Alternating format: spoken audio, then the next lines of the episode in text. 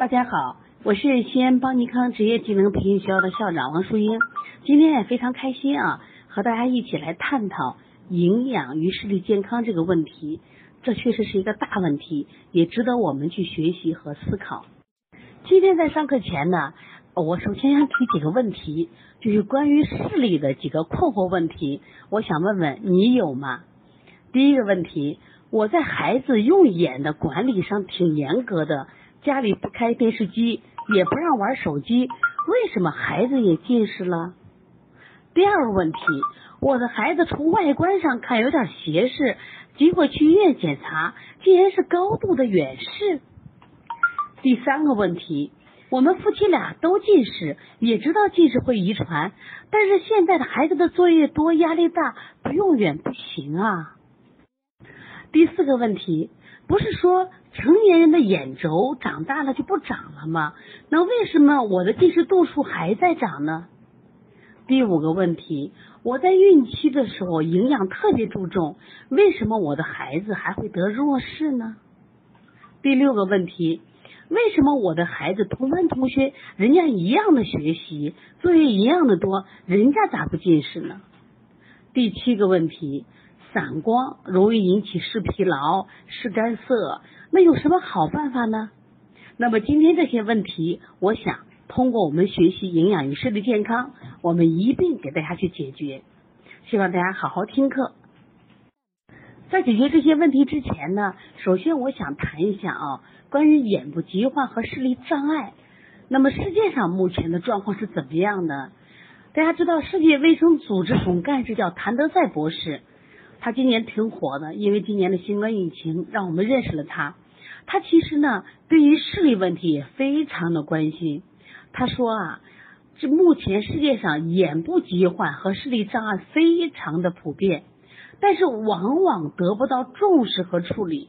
那么因此，将眼科保健纳入国家卫生计划和基本卫生保健服务，是每个国家实现全民健康。覆盖的重要组成部分，其实这个话说太好了。其实现在你看，我们的家长多重视学习，多重视学技能，有多少家长重视孩子的视力问题呢？不光是孩子的视力问题，就我们的家长有多少重视自己的视力问题呢？都是等着出了问题的以后，我们才来去治病，但是有的时候已经晚了。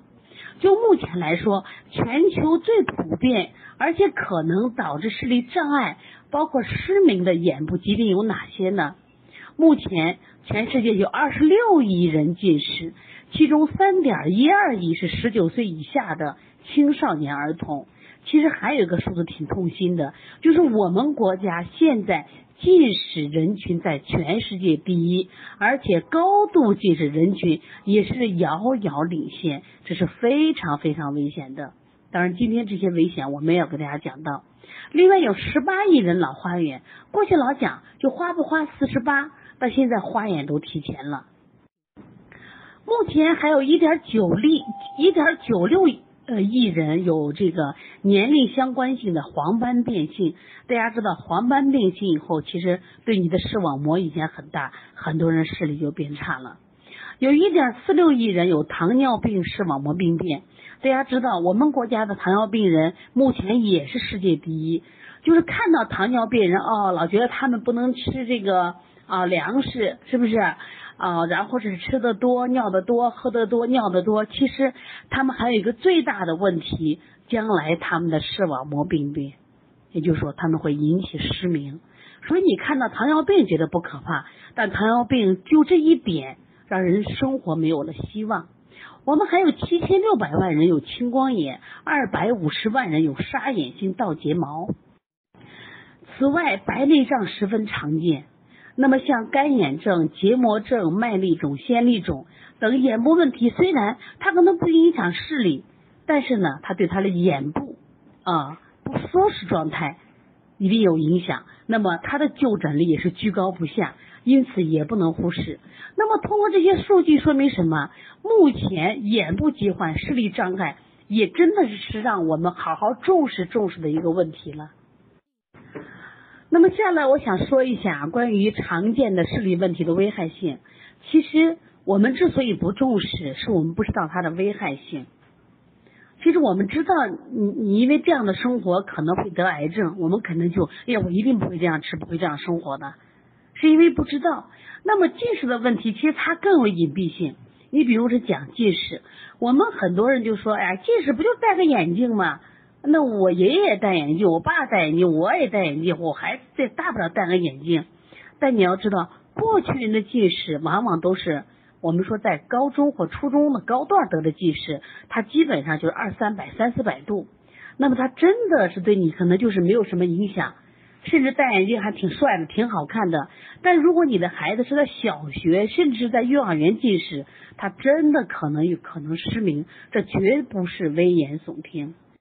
另外，现在很多孩子有散光，当然有散光不不光是说 iPad、手机的和电视的问题，是不是？我们现在这个小孩啊，就是包括我们到公园玩，你看它强光对眼睛都会有影响的。那么当孩子有了散光以后，他会经常的头痛、头晕、眼干，甚至胸闷、视疲劳。那你看到的是孩子哦一天头疼眼干，但你忽略了他长期这样，他生活质量很差，会引起他的注意力不集中，学习成绩下降，那么甚至会影响他一生的发展。可能就是因为散光，他不没有好学校上，因为散光他没有好这个好工作做，因为散光他的每一天都过得很痛苦。所以说，散光也给孩子带来巨大的危害性。那我想提一下这个弱视，因为我们临床中啊，其实接弱视的孩子挺多的。弱视的孩子经常诊断上出失误，还有呢治疗失误。治疗失误就是过度治疗了嘛？过度治疗以后呢，让这些孩子早早的近视了。原来我可能只是弱视，过度治疗以后变成五六岁都开始近视。结果这些孩子引起高度近视，高度近视的风险就是容易失明。因此，我们家长包括我们的这些同行，我觉得我们大家是不是都要学一些关于视力的诊断、视力的调理啊、视力的营养的一些方法，这样才能真正帮助到这些孩子们。第四个危害性，呃，我先举一个例子啊，就这一点，我想说什么？就成人。病理性近视的度数成长非常快，也会引起失明。应该在前年，当时我这儿接了一个孩子，他的孩这个孩子从南阳，从河南南阳过来，因为这个孩子六岁，才六岁已经没有远视储备了。那一会儿今天的课程，我给大家把远视储备也讲一下。我给妈妈说，我说你挺危险的。我说虽然他现在还没有近视，但是已经没有远视储备了，也就是说马上就近视了。结果他姐姐呢是在北京上大学，当然上的是本硕连读。他妈说我们这个姑娘眼睛也不好，我给她查一起查了一下，姐姐已经二十三岁了。她在前年，因为她是她是去年到我们这儿来嘛，前年她自己上大学的时候检查视力是一个是九百，一个是一千二百度，已经是高度近视人群了。九百一千二属于高度近视人群。结果没想到，他考上大学这一年，在第二年，他去查视力各长了三百度，也就是说，一只眼睛一千二百度，另一只眼睛一千五百度，这太可怕了。那么，他实际上他已经属于。成人病理性近视度数，这是非常非常危险的，因为病理性近视度数它产生的问题就是眼睛问题会非常多，它可能不光是近视的视网膜脱落引起失明，它可能会引起这种白内障啊、飞蚊症啊、青光眼等等，有很多的问题都会出现。那第五个我们想提的是老花眼，因为我们今天听课的人啊，可能有的人已经花眼了，过去讲那个花眼呀，花不花四十八嘛。说这是很正常，但是我想告诉你一个好消息，就是我们西安有个眼科专家，他叫石一宁，他真的好厉害。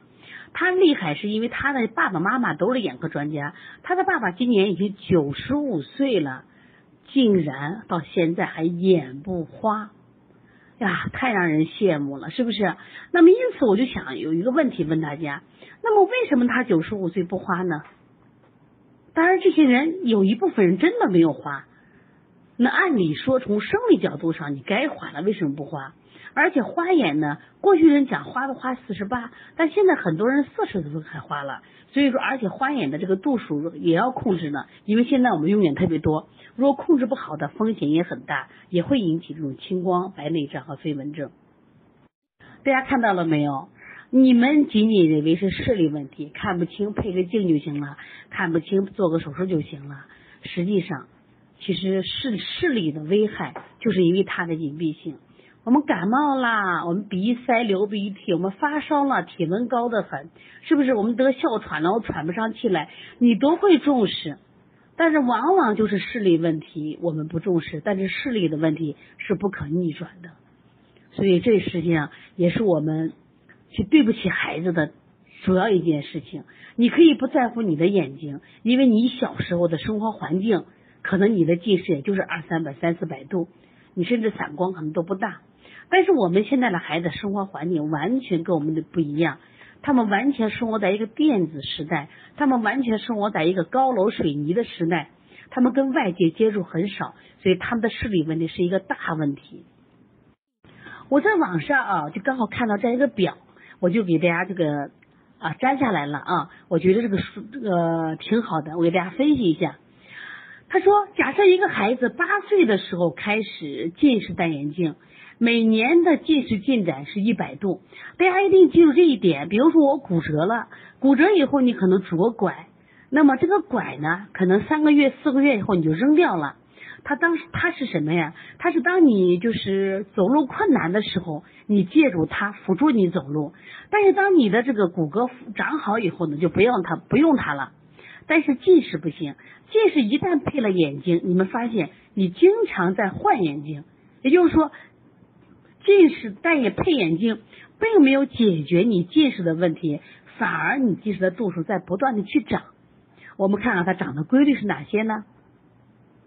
那么这个表呢是到从八岁到十六岁，你看啊，如果这个孩子八岁已经近视了，本来八岁的孩子有眼识储备不该近视啊，已经近视了一百度，如果无控制，百分之二十五的控制，它是一百度，百分之五十的控制，百分之七十五的控制，你看八岁的孩子他实际上长的度数并不慢，但是到十岁以后。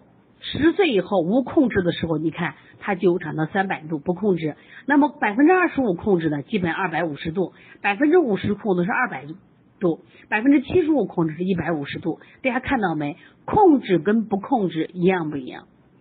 所以今天如果有听课的是妈妈，我想你的孩子如果已经近视了，当然如果没近视，我们真是烧高香了啊！这个孩子太有福气了。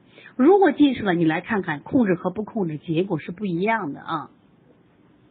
我们接下来继续看一个十二岁的孩子，如果他不控制的话，他已经到了五百度了。从八岁开始不控制到五百度了。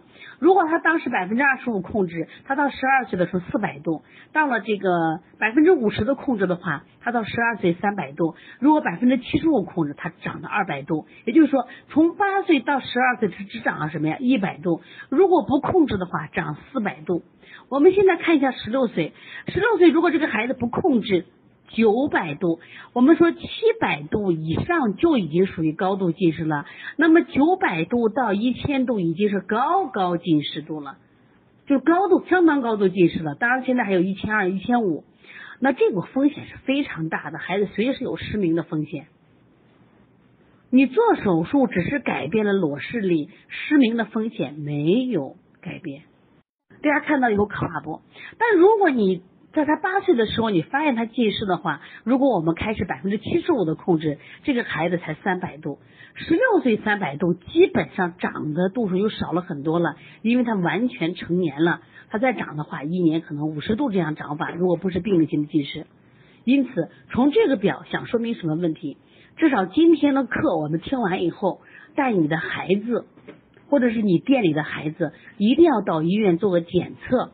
看他是什么情况，一定要进行开始干预了。那今天呢，我除了讲一些营养的角度来谈一下我们的这个视力健康，那我也从我们中医这个方面给大家教一些方法，教会大家啊，去在调理视力上掌握一些技能，帮助孩子控制。我想这个视力健康是非常非常重要的。前面说了这么多的问题，也有这么多的困惑，也有这么多的危害。那我们今天先只谈近视，因为近视是我们这个主要的一个人群。其实呃，他们在调理上有很多的相同点啊。谈近视，首先近视的问题遗传。那么遗传是什么？就是他这个父母啊，父母高度近视，基本上孩子啊，就是遗传的比率是非常高的，甚至百分之百。如果就父母双亲有一个高度近视，那么他的子代呢，百分之二十五到百分之五十可能近视或携带近视基因，这个都不用说。你像我们小时候的话，因为父母他都不近视，那基本我们像我们家姊妹五个。那么除了我哥啊从小身体弱以外，他近视，我们都没有近视，就视力是相当好的。那么，但是我哥他近视，他我嫂子也近视，那么他的儿子也就近视。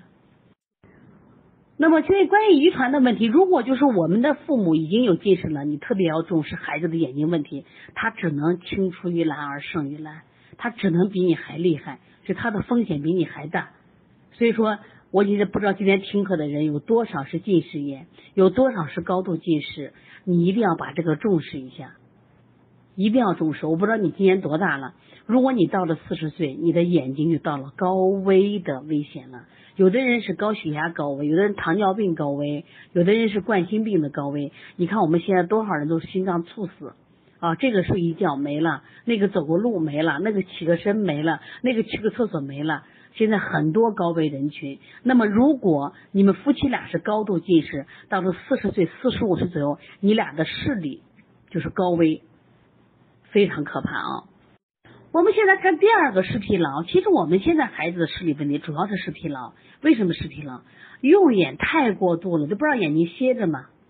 其实我们走到自然界的时候，你发现眼睛休息了，因为这个这个眼睛睫状肌的调整是五米之外，它就是休息状态。只要在户外，我们一般都是五米状态。但是现在你不管在家里是看书、玩玩具，还有弹钢琴，是不是？就是什么都不干，你就在屋里待着。你们家房子小，所以他看到了每一堵墙都是在五米之内，他都会产生用眼过度。当然，用眼不当，这不用说了啊。缺乏户外活动，身体虚弱是导致近视的重要原因。那么成年人呢，现在长时间坐在电脑前玩手机，也会导致睫状肌痉挛，失去调节弹性，视力会下降。这就是我们讲的，为什么成年人了，本来这个视力就是很稳定了，为什么也会下降呢？在我们办公室，那有一个女女孩，她就是三十岁的时候开始近视的，你说好奇怪吧？本来我们说，一般人到了十八岁以后，他的远视储备还剩百分之五十的话，他基本这辈子都不会近视，除了到老花。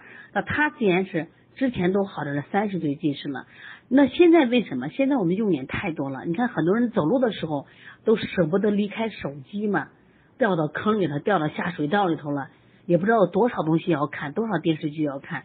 是不是？那长时间用了以后，眼睛的睫状肌得不到休息，长期绷着痉挛，失去了调节弹性，它视力自然会下降，说度数自然就会长。就包括刚才讲那个女大学生，她为什么度数长那么快？第一个，她上大学以后呢，女孩不爱动啊，在屋里待着；第二呢，就作业作业量大，所以说每天写呀、算呀，是不是看书呀？结果他的视力迅速的这个下降。其实今天呢，我想其实也是我们今天课的一个重点，就讲这个营养缺乏。其实今天我们大家知道我们的课题是什么？是不是营养与视力健康？其实关于视疲劳大家都知道，关于遗传大家都知道，其实关于营养缺乏大家也知道。那只是今天可能没有像我们这么系统、这么细来讲。那今天其实我的重点在这儿。实际上，这个有的有的人真是天生近视，我们临床中接过这样的孩子，他真的电视也不看。啊，家里的作业也不多，他就是近视，所以后来这个姥姥还嘲笑女儿，说你看你不让孩孙子看电视、看电影，孩子不让看，结果他孩子近视了。他妈说我也沮丧的很呀，我不知道咋回事，这个孩子就是什么近视。那这个时候，其实我们要从营养角度来考虑，就有话可说了，因为近视和出生前后的营养、后天的环境的关系太大了。大量的临床研究表明，当然我们有很多科学家现在从事这个营这个营养与视力健康的这种呃这个研究，就发现啊，我们多种的营养素，像蛋白质、维生素 A、叶黄素，像钙啊、锌呀、铬啊、DHA，它这个如果缺乏了，和近视的形成有密切关系。也就是说，有的人天生是近视人群，那我们见过什么呀？肿瘤人群是不是啊？比如说，有的人得肝癌人群，那过去有大夫就说，那得得肝癌的人，他有肝癌的生活习性，为什么？脾气大，人暴躁暴怒，是不是？你看胃癌的人，他的生活习，他是干什么呀？喝酒呀，吃那个酸辣的呀，饮食不规律呀。那么实际上近视它也有，除了我们说可前面我们讲的是疲劳等等原因以外，它本身在营养上缺乏或者代谢不好，对它近视形成有很大的关系。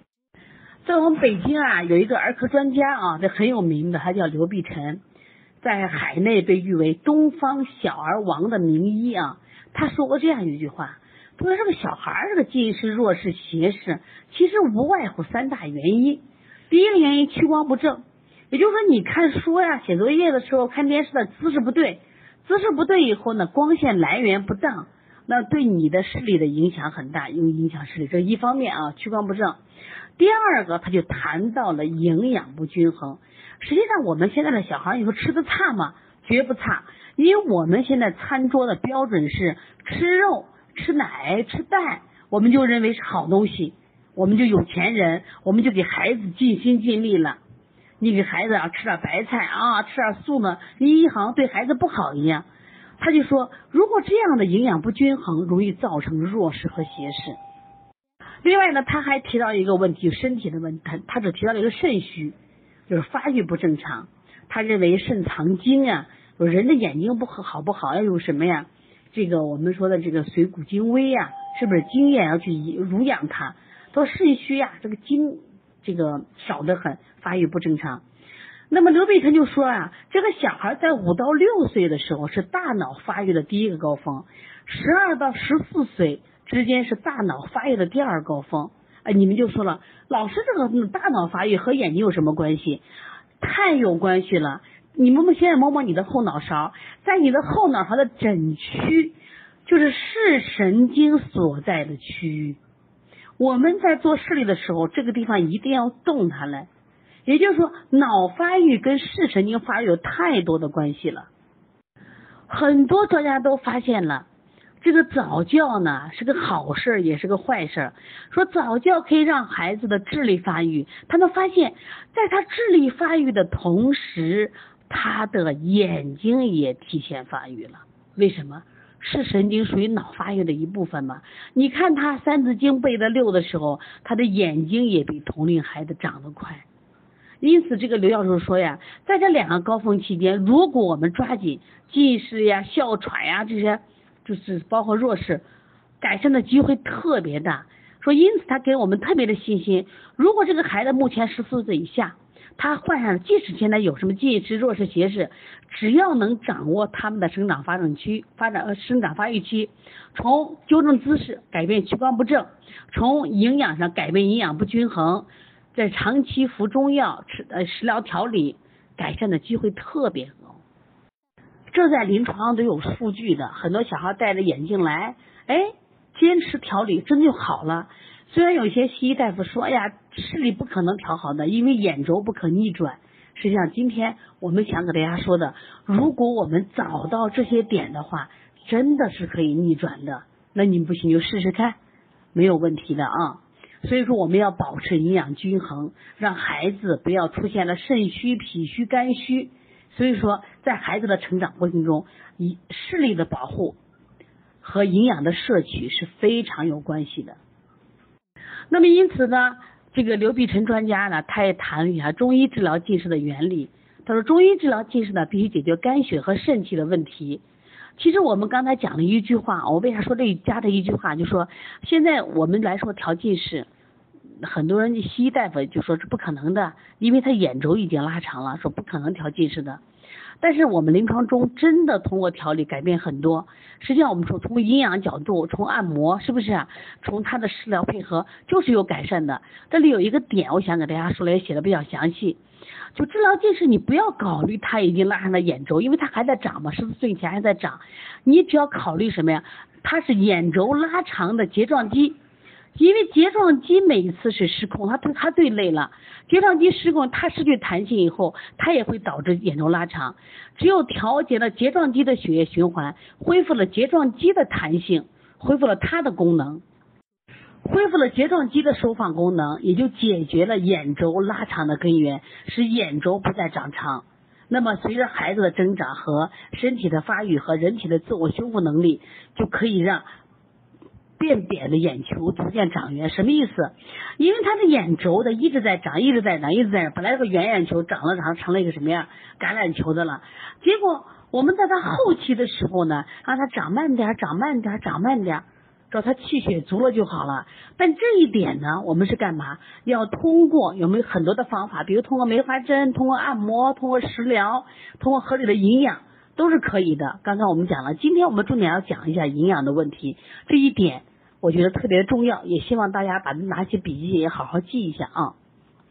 首先，我们了解一下关于呃营养学啊，营养学它提到了营养素。实际上，营养关于营养学，我很早都学习了，应该在零五年的时候，国家刚开始有这个营养师证的时候，当时我参加的考试啊，就获取了这个营养师证。那为什么要获得这个营养证呢？当时我就觉着，最早的时候就考虑到人们的减肥啊需要。啊，营养素介入进来，那么孩子的成长需要这个营养素介介入进来。当然，现在我们说具体到调视里啊，我们也需要介入到营养素。那实际上我们常说的营养素，它分这个宏量营养素，还有微量营养素和其他营养素。那因此呢，宏量营养素就是我们常的常见的三大营养素，就是蛋白质、碳水化合物和脂类。蛋白质就是我们常说的牛奶、鸡蛋啊。瘦肉，这都是蛋白质；碳水化合物就吃的小麦、大米、土豆；脂类的就是我们吃的油类的。这些营养素呢，它需要的量是比较大的，当然它很重要了呀。那但是呢，有些微量营营养素它需要量很少，但是在我们的人人生命中是不可缺乏。比如像矿物质，比如说维生素，它需要量很低，但是呢非常重要。另外呢，其他营养素、水、膳食纤维。那人一一天离不开水肯定是不行的。现在的人你发现没，膳食纤维吃的少了，所以便秘的、痔疮的，是不是肛瘘的、脱肛的问题是不是都出现了？实际上中医有一句话说特别好，肺与大肠相表里，这个小孩拉的不好，肺的宣发不好，那肺的宣发不好，他的视力也不好。为什么？因为宣发的不好，我们说我们吃的饭变成了水谷精微，就是要靠肺的宣发来濡养到全身的。而且这个眼睛在人体的最高部，所以说肺的宣发也非常重要。那么膳食纤维是不是也很重要呀？好了，现在我们来谈一下营养素，我们知道了。那么与视力健康相关的营养素，与视力健康相关的营养素有哪些？那么我们说第一个就蛋白质，那第二个像维生素的 A、维生素 C、维生素 E、维生素 B，另外就是叶黄素、玉米黄素。像钙、锰、硒、锌、DHA，你发现没？哎呀，原来和视力健康有这么多的营养素有关系呢。你光知道吃猪肝了，光知道吃什么呀？啊，喝菊花水了，没想到其实我们把它细分里面，原来啊有这么多的维生素啊，有这么多的蛋白质，这么多的矿物质都是需要的啊。首先我们来看一下眼睛最喜欢的八大营养素啊。眼睛最喜欢的八大营养素，我们来说一下啊。第一个就是预防白内障的花青素，预防白内障的花青素。首先，我们今天听这个课，不光是为孩子听课，我们也在为自己听课。你只要过了四十岁，你就知道啊，白内障。当然，现在很多人白内障都提前了。你们家的老人，你的父母到六七十岁的时候，就特别容易得的白内障，花青素。另外呢，阻害有害光的叶黄素、玉米黄素，预防夜盲症的贝塔胡萝卜素，让视力更清晰的 DHA。另外呢，预防黄斑病变的锌，啊，延缓眼睛衰老的维生素 E，增进眼球健康的维生素 C，还有保护视网膜的蛋白质啊。我们一会儿都详细来讲啊。首先我们来看一下第一个预防白内障的花青素。这两年大家知道什么可火呀？用蓝莓是不是特别很火？啊，当然蓝莓现在有些这个这个黑莓呀，是不是樱桃呀、紫茄子，还有这我们吃的这个紫甘蓝，对不对？红石榴、紫米最近都特别火。它之所以火，它是里有个成分叫什么呀？花青素。这个花青素呀，可以促进眼睛视紫质的生成。这紫颜色的紫，质量的质，是紫质的生成。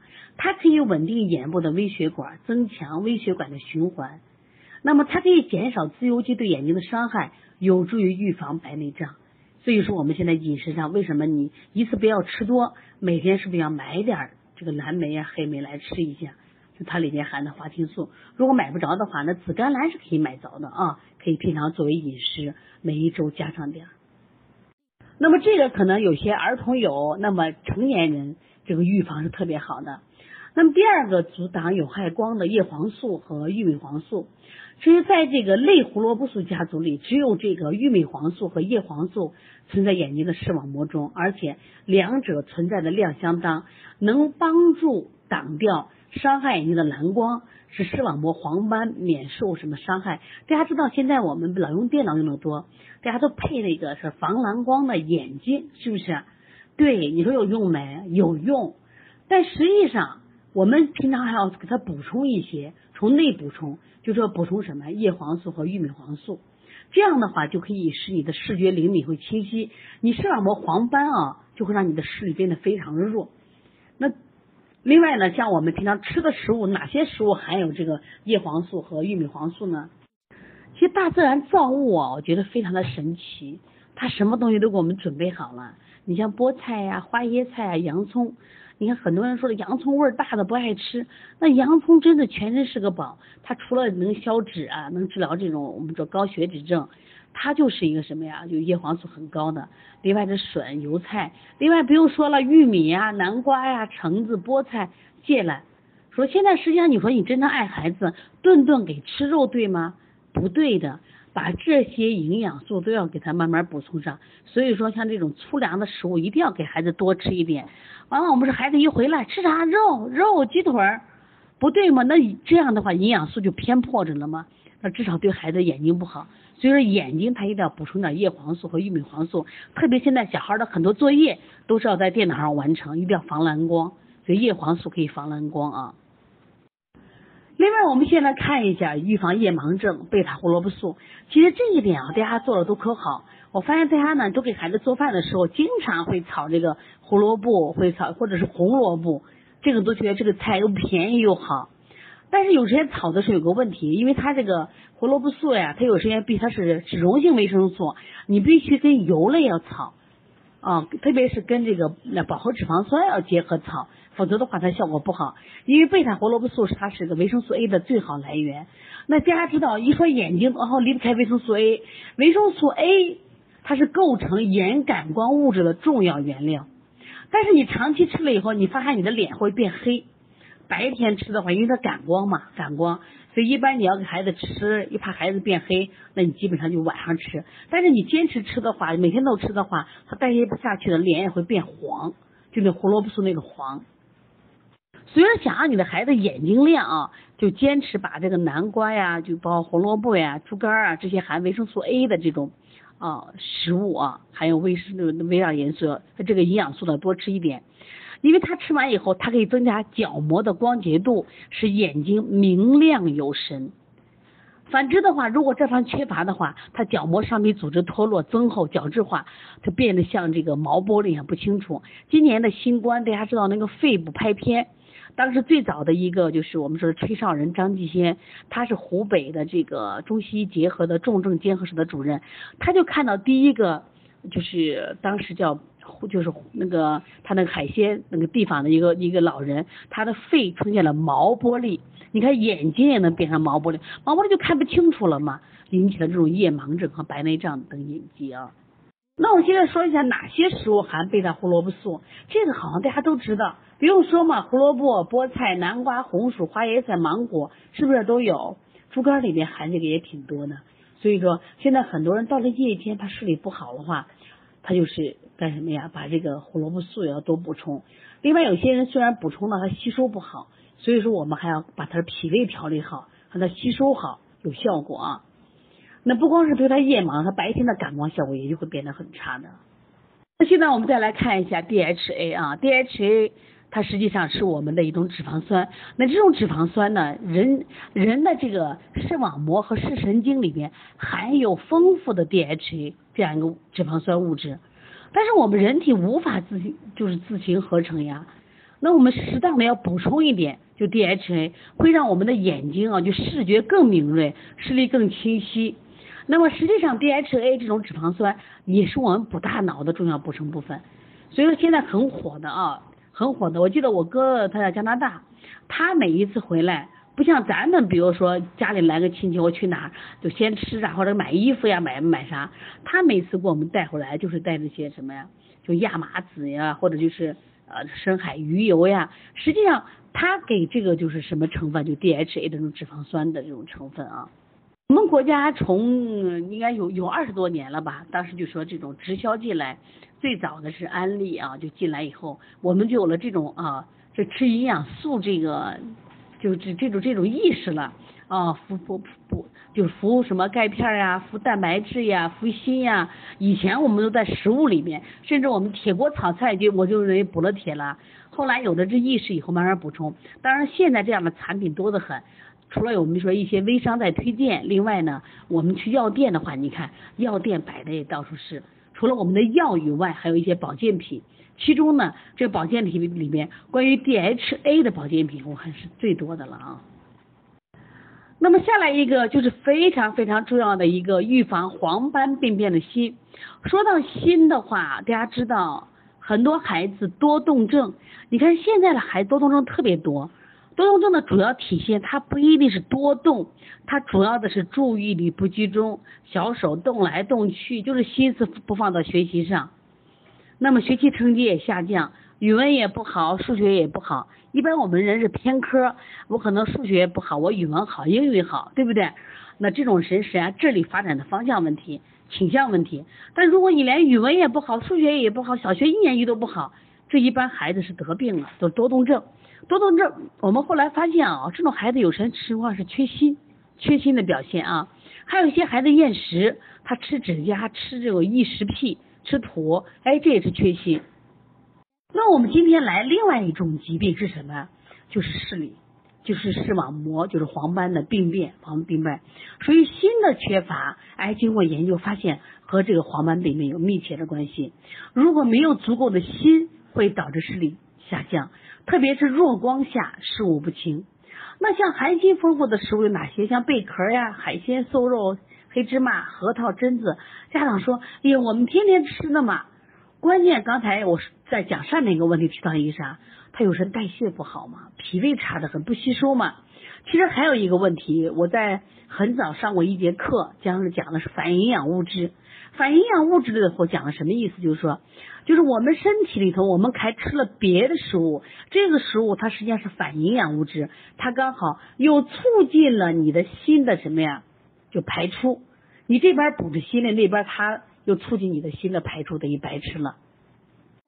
往往那些反营养物质，就是我们常说的，比如说啊，我们腌肉里边含的成分，是不是？我们吃这个米花糖里边含的。这个我们吃爆米花里边含的这些食物啊，这些食物都可能成为反营养物质。另外呢，维生素 E 啊，就是我们延缓眼睛衰老，不光眼睛衰老，大家皮肤衰老。所以你像我很多明星，就是是不是海南有个哪个哪个哪个哪个企业叫养生堂吧？是不是？他们就专门生产这个养生堂的维生素 E，维生素 E 这做了好多年的广告了啊。它实际上，它为什么能防衰老呢？它具有很强的抗氧化性，能眼减少眼球中的自由基。我们常说你的皮肤为什么衰老？为什么范冰冰就不老了？范冰冰四十岁，人家为什么那么年轻？那脸蛋还像十八岁一样。所以他们实际上，他就经常服用一些可能保健品或者是食疗的东西，减少它的这种氧化性。其实眼睛的防衰老，不不光要贴面膜、贴眼膜。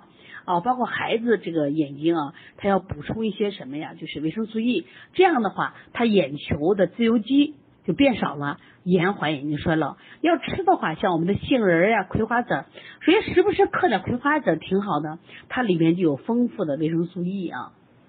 说下回这个孩给孩子吃零食，给他买点好的葵花籽啊。那么第七个，我们增进眼球健康的维生素 C。这不用说，我们天天吃的这个水果，家长现在最给孩子买水果了，是不是？啊，水果里边维生素 C 特别多。你像我们的葡萄呀，像我们的猕猴桃啊，是不是？那都是我们说维 C 之王。那么维生素 C 呢，它可以防止视网膜受到紫外线的伤害，防止水晶体的老化，增加我们这个眼睛血管的韧性，这样的促进眼球健康。所以说要经常吃一些猕猴桃呀、鲜枣呀、葡萄柚呀、青椒呀、草莓，这都含有维生素 C。其实我们蔬菜也有很多 C，但是我们维生素 C，但是问题是我们中国人做饭的时候喜欢炒菜吃。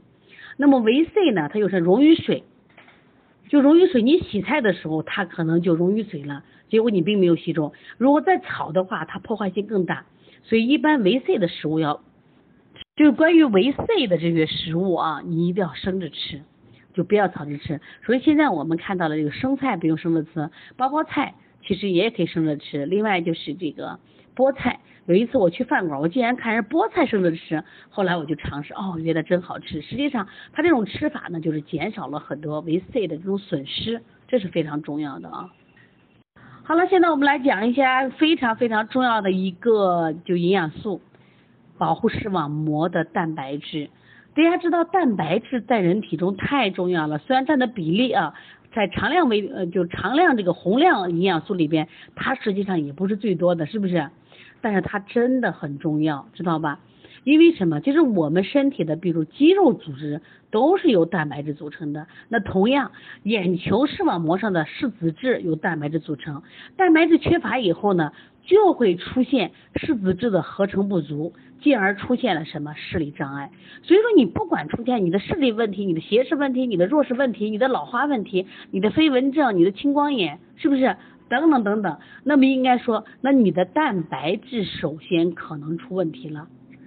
所以说，我们经常要给眼睛要吃一些蛋白质较高的食物，像鱼啊、肉啊、啊奶的大豆制品啊。那家长就说了，谁说我们家不吃呢？早一杯奶，晚一杯奶。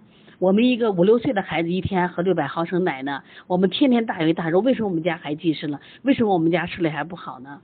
刚才讲了嘛，营养。要有营养要平衡的嘛，我们把它吃多了，那在身体代谢不出去也是问题。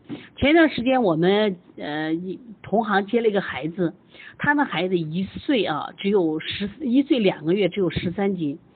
然后你知道他身体的维生素 D 就正常的值是，我记得是零到二十，零到二十，它里边的维 D 已经高于七十。说当时的医生就给他下了病危了，为啥？他妈老觉得我孩子不长，我觉得也不长个儿也不长肉，就大量补维 D 了。那补多了不就中毒了吗？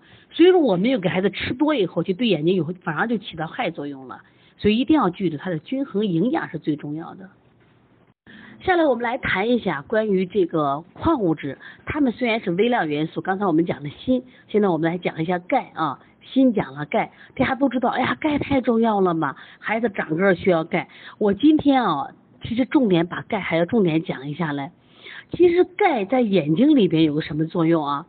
它可以有助于维持眼球壁的硬度。如果钙不足的话，就是眼球的坚韧性不好。坚韧性不好的话，它就会什么呀？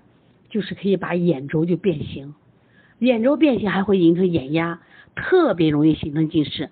它最大的变化是眼轴变长。实际上，我们现在见到的近视大多属于轴性近视，就是你的眼轴长太长了。这我顺便给了一个图，就常见食物的含钙量，给大家看一看。哦，光钙不光是吃肉补钙的啊，我们很多蔬菜里大白菜的钙量也很高。在这里，我给大家推荐一个表啊，叫《儿童眼轴发育增值表》，大家把这个表一定要存下来，好好看一下啊。当然，这个表呢是一个呃，就是十年的一个表了。那实际上，现在的小孩的眼轴发育啊，就是应该这个表看起来就是应该有点落后了。但实际上，人家这个表才是目前儿童的一个发育正常表。为什么？现在的儿童眼球发展快了。所以他就近视了呀。实际上，我们有人说，老师，我进化，你进化的两三代人进化呢。说现在的孩子是最大的牺牲品，他的眼轴比这个要长。眼轴比这个要长。我们来大概看一下，小孩出生第一周年，他的眼增长每一年是零点六毫米毫米，眼轴的长大概就是生下来十六点二毫米左右，就出生第一年啊，一岁的孩子左右十六点二毫米。我们来看一下，他一到两岁的时候，你看他这个第一到两岁的时候变成十七点七。到三到四岁的时候十八点七，是不是每年要长一毫米？五到六岁的时候十九点六，是不是比一年长一毫米？七到八岁的时候，这时候一年长了什么呀？就七个厘米，七个毫米，七个毫米。然后呢，你再往后看，十一岁、十二岁，慢慢十二到十三，慢慢是不是就开始长得慢了？一般就这个表到了十六岁的时候是二十三点三，十十八岁的二十三点七，到二十岁长到二十四毫米，也就是说人的正常眼轴长二十四毫米，到多大才有二十岁？那么这个孩子一辈子不会近视，他最多到花不花四十八岁的时候花眼。有的人花眼，人家可能五十八也不花呢，六十八也不花呢啊。如果就按这个标准长，我们所有的孩子他都不会近视。但是我们现在接的好多孩子什么时候就开始长，就是眼睛开始呃近视了。因为你去给他测眼周，他五岁到六岁的时候本来是不是十九点六毫米，结果他已经二十二、二十三了。那么他的眼睛。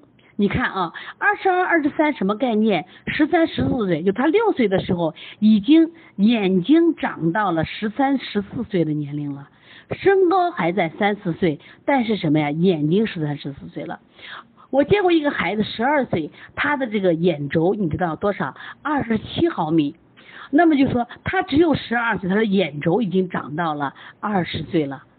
就眼轴发育超过了他年龄发育，所以这个孩子早早的就近视了，早早的就高度近视了。因此，眼轴可以判断这个孩子是不是会高度近视。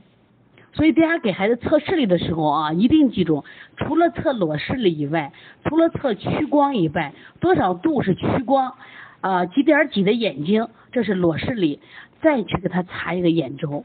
正常的孩子二十四点四到二十岁，有的孩子如果你的孩子早早大于二十四点二二十四点二十四毫米的时候，说明风险很大了。这里我想提一个问题在哪儿呢？刚才我们说缺钙的孩子，他的眼轴容易被拉长，缺钙的孩子容易被拉长，所以钙重要不重要？所以钙不光是长个、长骨头呢，长牙齿呢，那么我们的眼轴的韧性就靠钙。中医里边我们讲，哎呀，这个小孩气血不足啊，眼睛得不到血的濡养，容易被拉长。那从营养素角度来说，是不是就缺钙呀？通过刚才的学习，我们发现啊，你看这一个钙不光是长个儿呢，我们的眼轴的长短都和钙有关系。那么钙都影响了我们的眼轴的发育。那么眼轴长得越长，孩子的视力是不是越危险很大？因为一毫米就是三百度。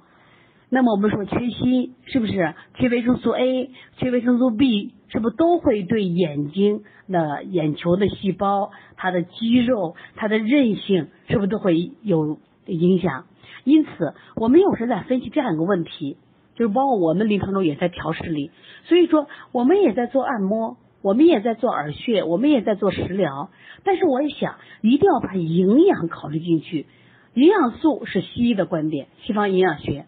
那我们要重视，因为现在很多科学家在研究它。我们如果哪一方面缺少了，我们就把它补上就好了。那另一方面呢，就是我们从中医的角度来谈一下，从中医的角度来谈一下食疗的方法。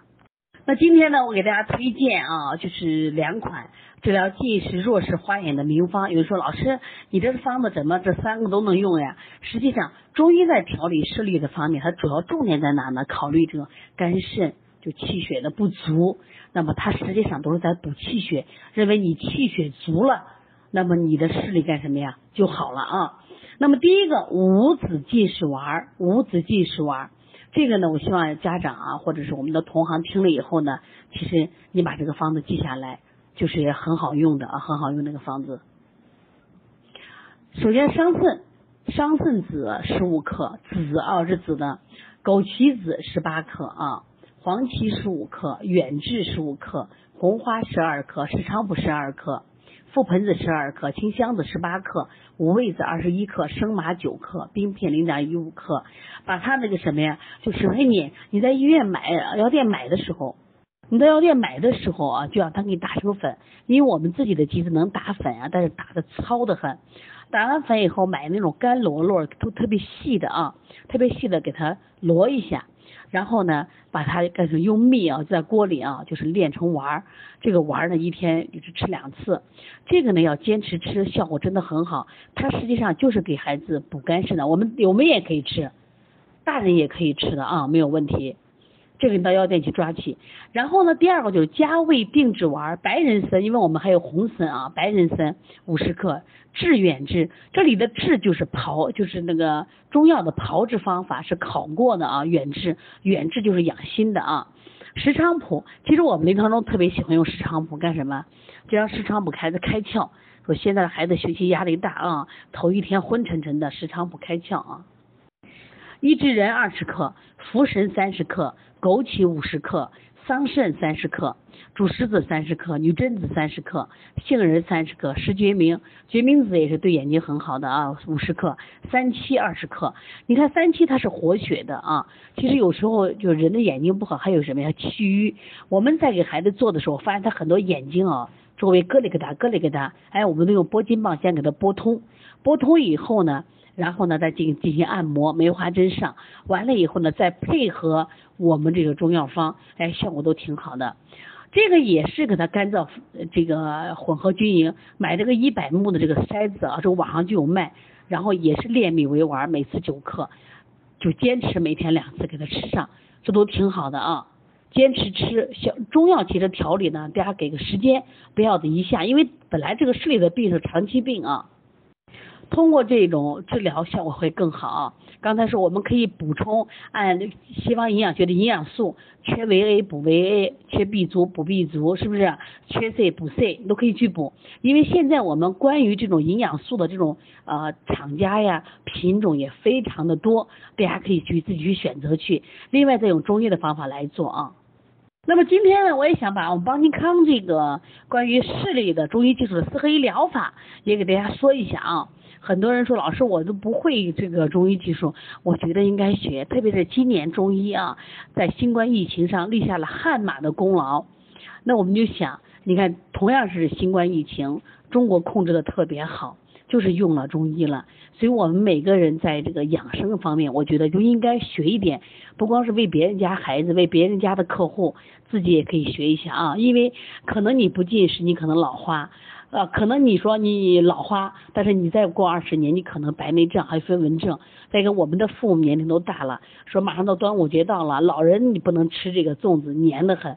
那么你给老人回去按摩按摩，是不是让他的视力变得更清晰？首先我给大家说一下四明穴啊，四明穴是人体古代呢和眼睛有关系的穴位啊。那么四明穴呢就是上明穴。上明穴在哪儿呢？就眉弓的中点，就眼眶啊上缘的下方，它就可以治疗屈光不正、角膜的白斑、视神经的萎缩。你说好不好？古代人都发现了，你说说，我们就给他按揉按揉，刮一刮。其实我建议啊，有按揉的时候效果还不如先刮。就你到就淘宝啊去买个这那拨筋棒啊或者刮痧板，先给它拨拨通再按摩，效果特别好啊。然后呢，睛明穴大家都知道，我们做眼睛保健操的睛明穴，它可以就是治疗我们的近视呀、目视不明，还有这个夜盲、色盲。你看目翳就是白内障嘛，想不到吧？原来做眼睛保健操都不好好做，实际上睛明穴的作用作用特别好啊。另外呢，第三个呢叫翳明穴，翳明穴在耳朵后头，叫翳呃叫在翳风穴后一寸，它也主治各种目疾啊。呃，这个其实你要不不好找的话啊，这百度上都有呢啊都有呢。另外就是一个光明穴，光明穴在小腿的小腿外侧，外环接上五寸，腓骨前缘，主治目痛、夜盲、目视不明。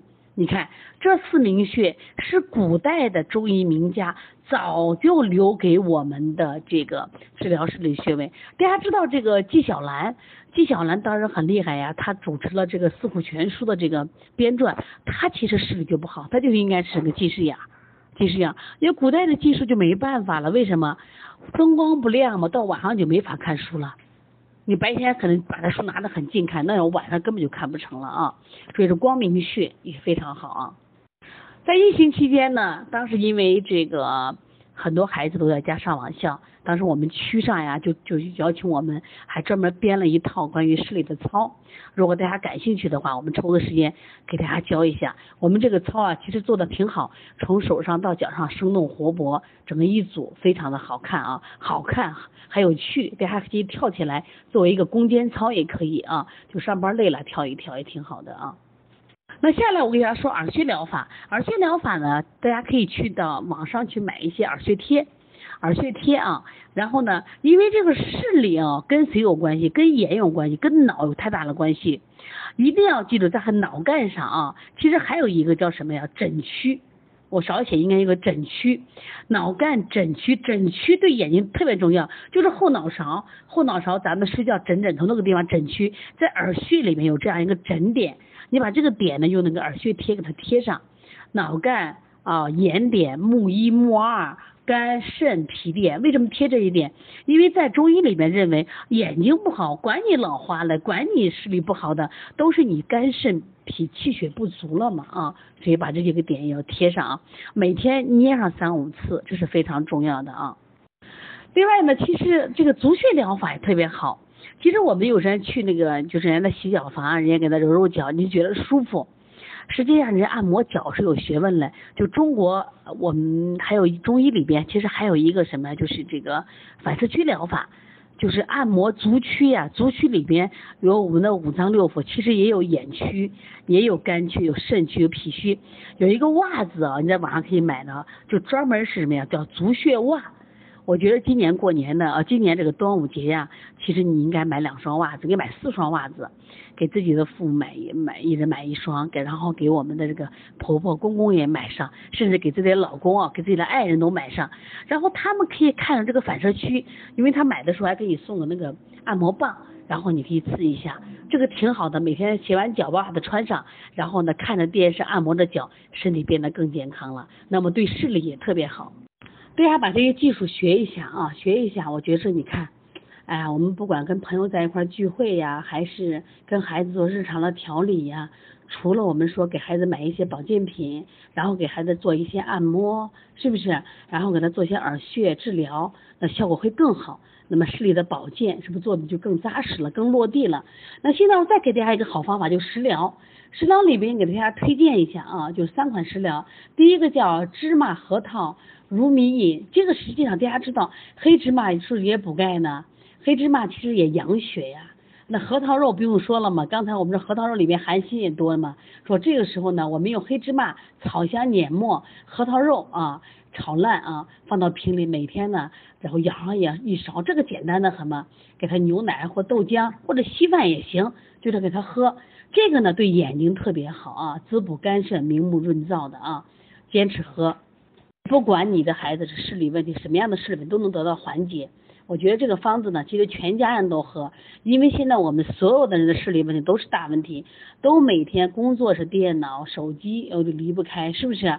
说因此这个养眼的问题也是全家人的问题了。那第二个呢是核桃、枸早起、鸡蛋羹，早就是红枣，红枣大家知道是养血的嘛，枸杞是养肾的，是不是？那么不光它们里边除了养血养肾以外，刚才讲的核桃它还含有丰富的锌，是不是？那么鸡蛋里面是不是还有钙质？说因此用核桃仁儿三百克，红枣二百五十克，枸杞一百五十克和这个猪肝啊，猪肝养眼特别好，二百克切碎，然后呢炖，炖完以后备用啊，里面打上两个鸡蛋啊，再再加点糖蒸为羹，然后经常吃着啊。所以说你看我们的家长呀，应该就多学点这种食疗方法。又简单又好用，对孩子的视力保健也好。那么第三个方子呢是花生瓜子枣豆糕。大家说刚才说了瓜子，实际里边它除了矿物质很丰富以外呢，实际上呢瓜子呢它对于我们的眼睛的这个啊发育也有很大的帮助。所以我们的花生米一百克，南瓜子五十克，红枣肉六十克，黄豆粉三十克。精米粉二百五十克，鱼的藻肉捣为泥，调了面粉，我们给它做糕，哎，烙饼都可以嘛。实际上，你看我们通过这些方子，你发现看看到了没？只要我们有心，我们可以让我们的孩子的视力健康在我们的精心呵护下，是不是变得越来越好？那今天的课实际上我想给大家说的，就是我们很多时候的视力问题，除了我们说运动少，除了我们说压力大，我们还要考虑孩子的营养问题。营养问题我们从几个角度谈的，第一个是从西方营养学来说，我们孩子可能缺了营养素了。那这个时候呢，我们可以选择比较好的保健品去补充。另外一方面，就是我们从自己的厨房入手，我们给孩子做一些啊视力保健的这种啊饼呀、枣啊、稀饭呀、汤啊，是不是可以做到？另外呢，我们也做个郎中，做个郎中，然后呢，给自己抓一些孩子啊，抓一些中药啊，经常配合使用。那么这样多管齐下，孩子视力就会变得更好，我们的视力会变得更清晰。另外呢，我也希望大家多学习一些中医的技术，刮痧呀、拔罐呀、艾灸呀、按摩呀、耳穴呀，啊，中医的技术太多了，真是博大精深。但是哪一个都挺简单，哪一个都挺好用。那么今天我们说明在视力上，如果你的营养和这些手法的结合，效果会更好。说，当你老是反映我也吃了，我也用了，为什么效果不好的话，我还想告诉你一点，一定要让你的孩子心情愉快。现在的家长都是吼教式哄孩子，就教育孩子，因此不管他吃饭的时候，不管你给他做按摩，如果他处于高压下，包括你的营养素吃太多都没都不顶用。所以说，不管用什么样的方法来保护孩子视力，前提一定让他在什么呀愉快的、放松的身体的情况下，这样吃嘛嘛香，吃什么都接受。那么营养对视力影响很大，我也希望今天的课。能帮到大家，在我们的群里有很多的健康管理师，也有很多的专业的营养师，他们在这方面可能也有很多经验，也有很多的小儿推拿师，他们在做视力方面也有很多的经验，我们都可以互相探讨、互相学习，争争取通过我们的探讨和努力，让我们孩子的视力变得更健康，让。我们通过我们的努力，让这些孩子的生活质量变得更高，也通过我们的努力，通过我们的这种预防意识，让我们每个人的生活质量变得更高，让我们的老人在年老的时候有明清晰的这个啊视力，他能看到更美的世界，能让我们的老花再晚一点，能让我们的近视。不再加深度数，能让我们的孩子不要早早变成高度近视，高度近视的风险是非常大的啊。